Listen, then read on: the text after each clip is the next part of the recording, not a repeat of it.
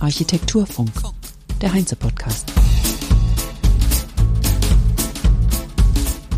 Herzlich willkommen zur 24. Episode des Architekturfunks, dem Heinze-Podcast.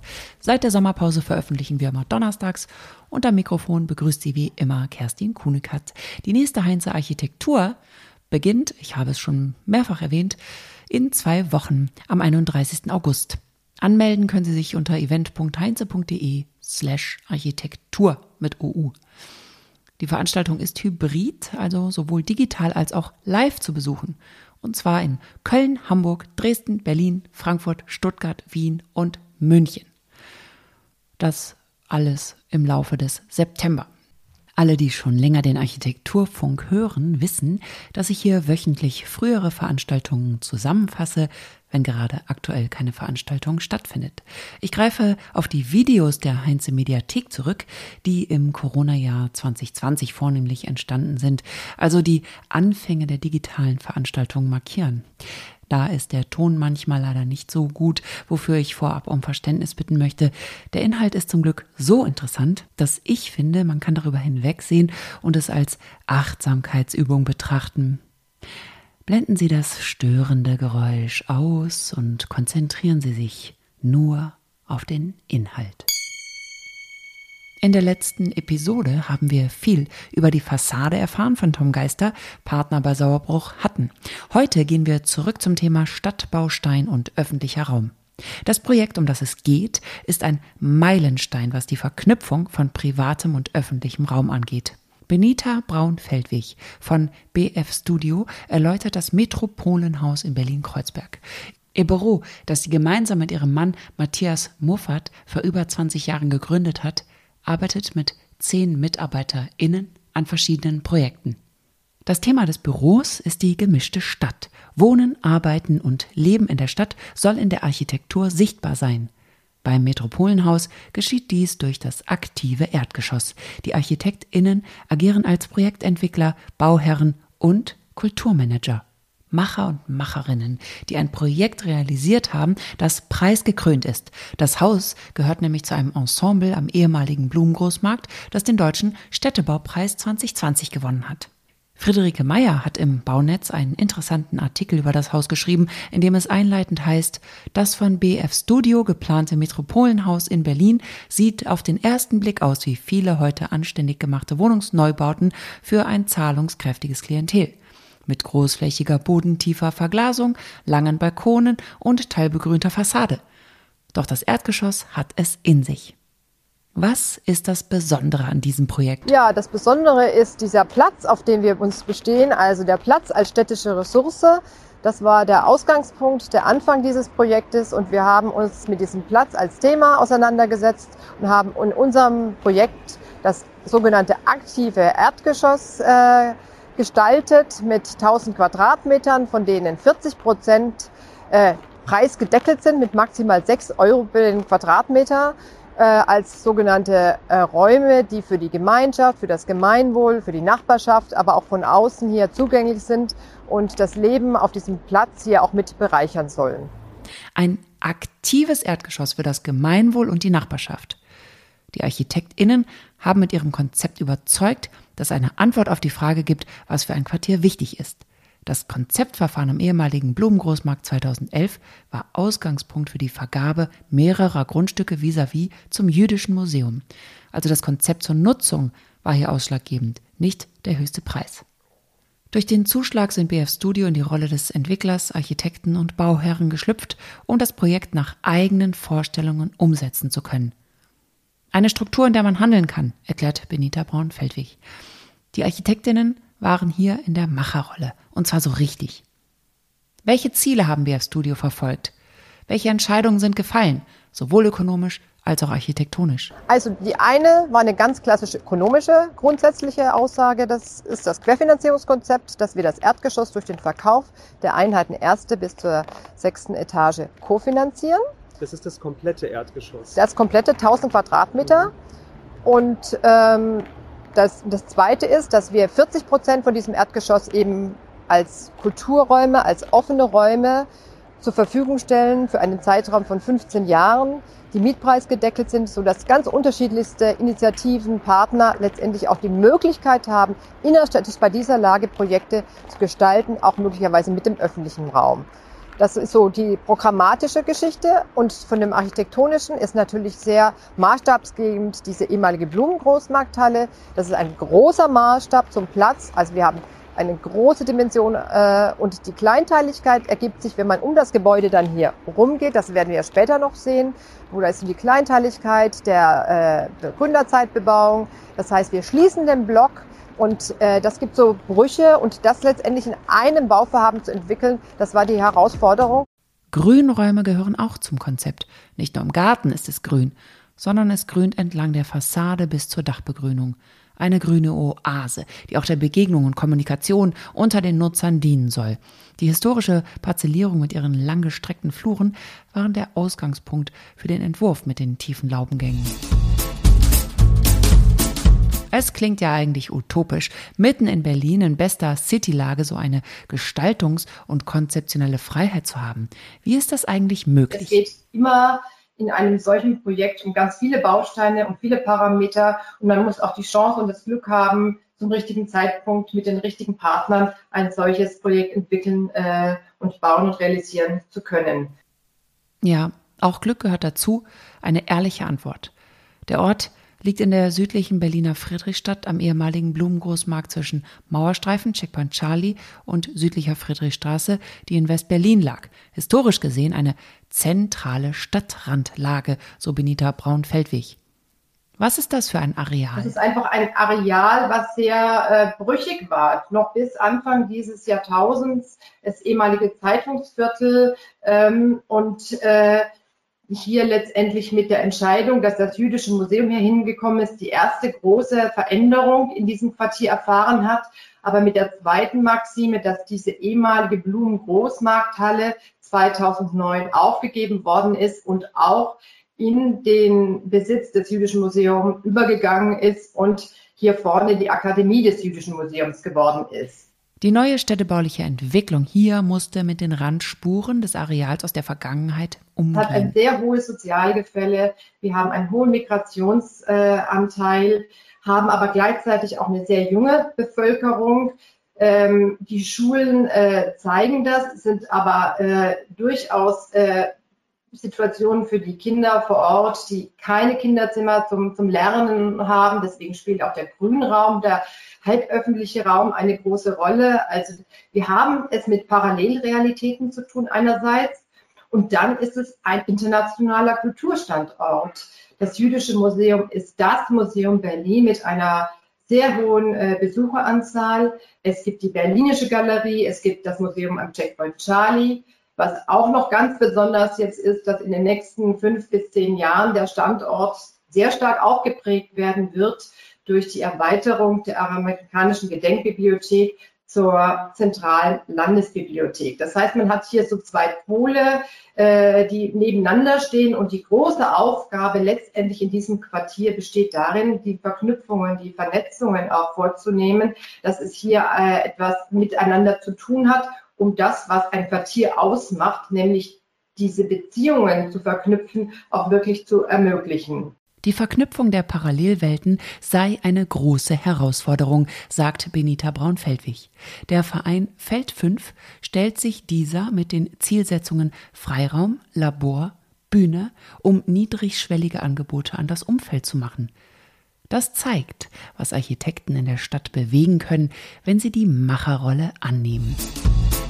Das Nutzungskonzept wurde bei der Vergabe im Kaufvertrag des Grundstücks auf 15 Jahre festgelegt und jedes Jahr müssen BF Studio nachweisen, dass es aufgeht. 1000 Quadratmeter aktives Erdgeschoss heißt das Konzept. Wie sieht es genau aus? Wir haben den Zuschlag bekommen für unser Nutzungskonzept 1000 Quadratmeter aktives Erdgeschoss, Freiräume für die Nachbarschaft.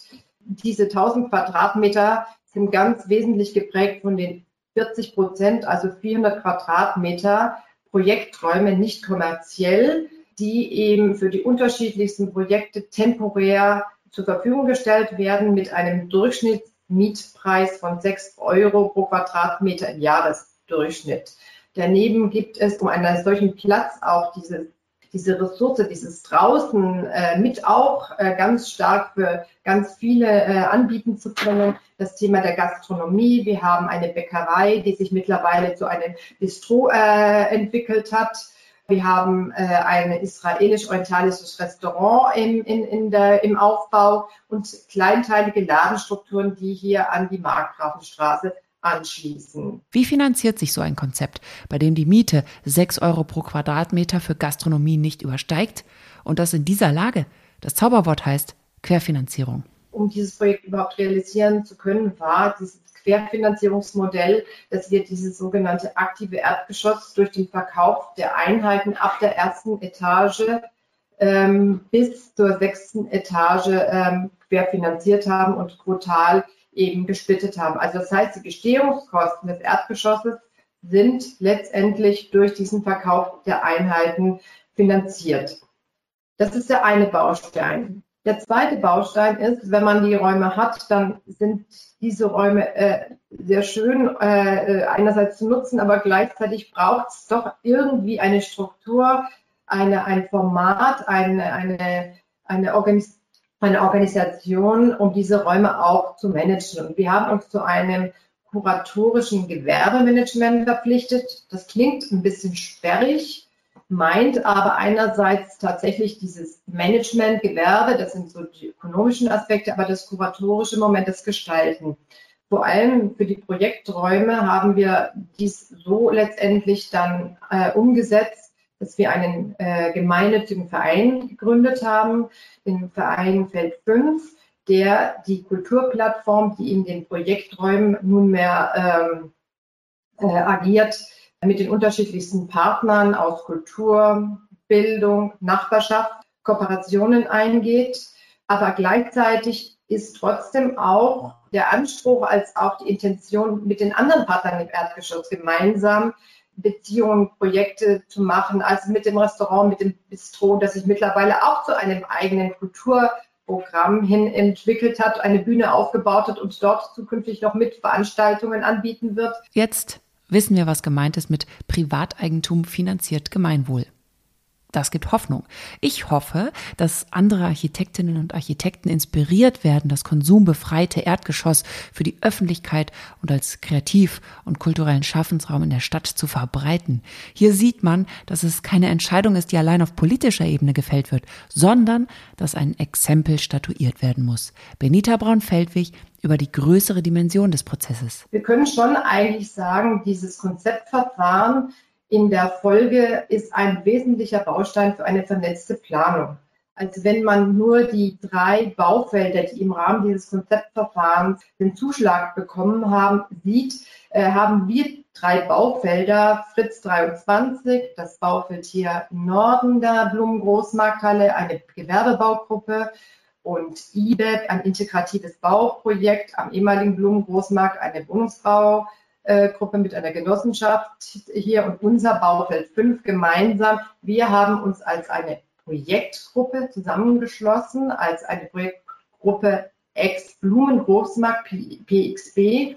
Und wir haben uns neben unseren individuellen Kaufverträgen verpflichtet, einen Standortentwicklungsvertrag äh, äh, abzuschließen mit der Verpflichtung, 30.000 Euro pro Baufeld äh, zu finanzieren. Das heißt, wir haben ein Budget von 90.000 Euro für Projekte, die das Ankommen von einer solchen Dimension von Neubauvorhaben im Quartier auf eine andere Ebene bringen sollten. Also das sind Projekte, die einfach beispielsweise wie diese Bauhütte hier aus Containern gemeinsam gestaltet Orte geschaffen haben, also diese Bauhütte als Schnittstelle zur Öffentlichkeit definiert hat, in der äh, zum Beispiel ein Erzählcafé stattgefunden hat, Informationsveranstaltungen während der Bauphase, äh, äh, sonstige Jugendtreffs, also ganz verschiedene Dinge. Heutzutage ist diese Bauhütte mittlerweile umgezogen äh, auf das Grundstück neben der Taz und ist ein Urban Gardening Katalysator geworden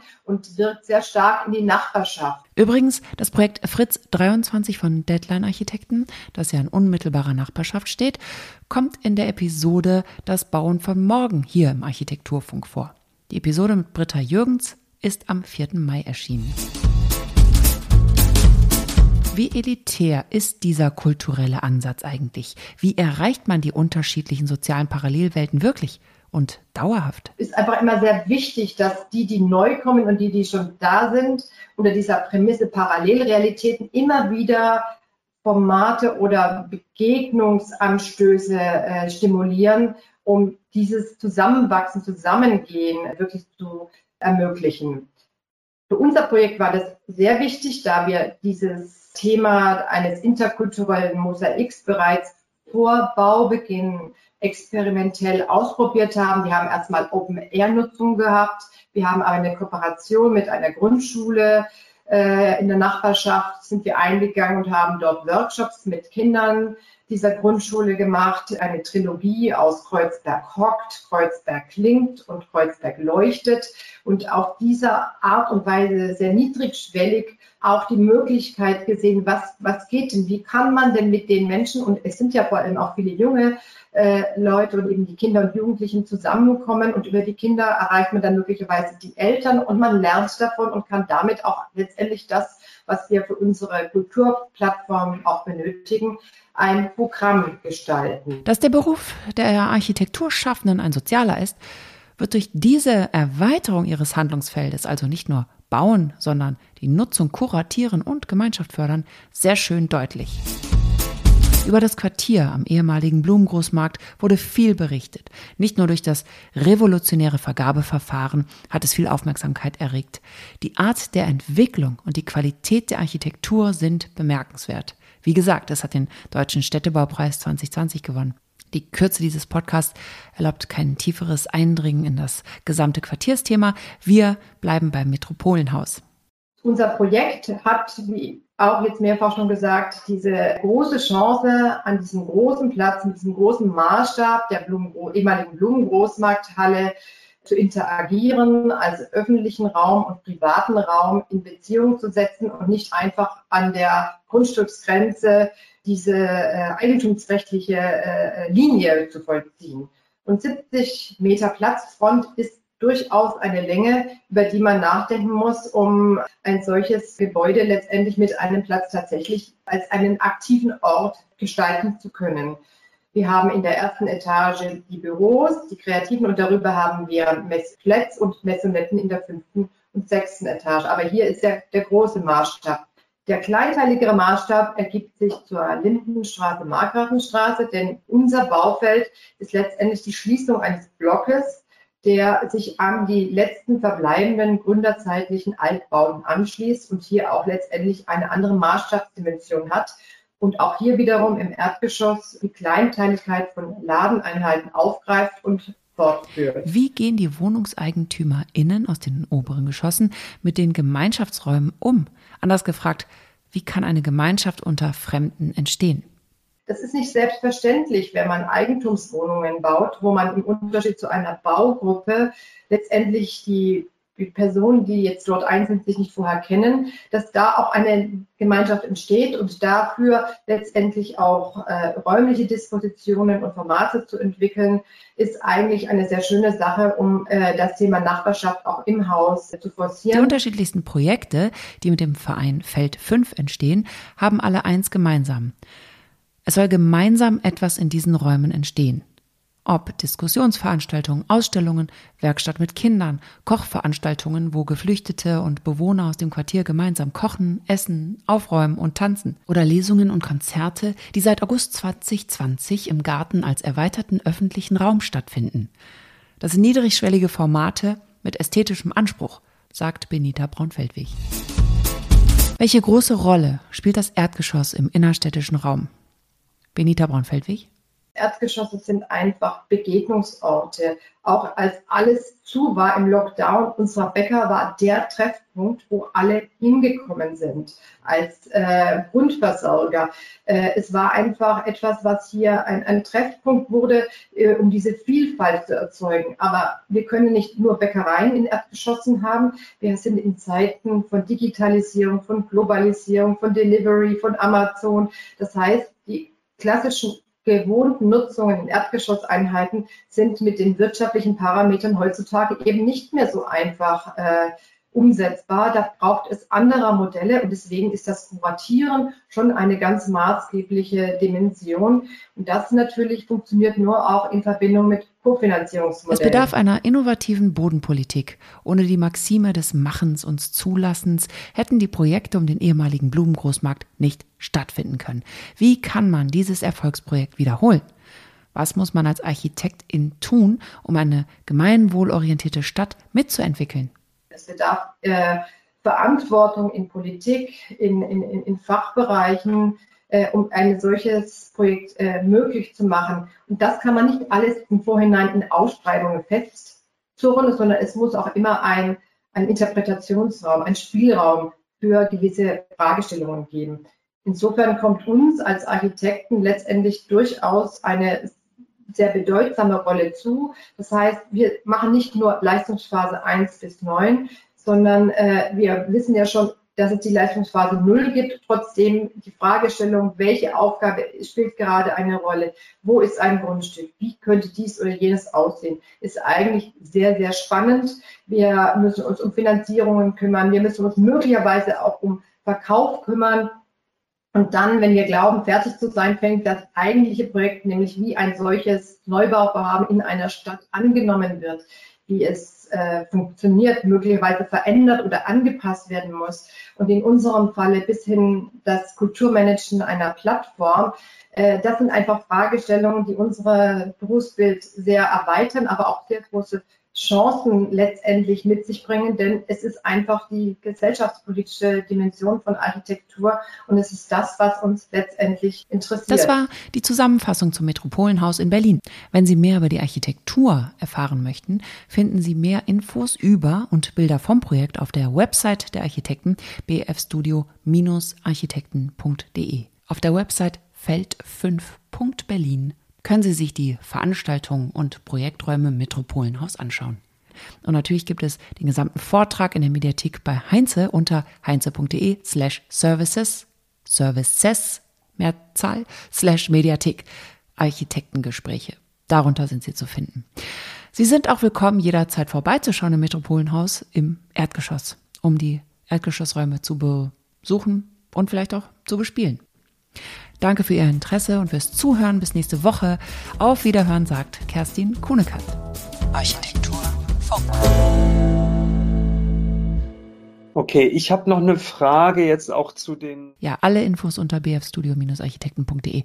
Wir müssen Schluss machen jetzt.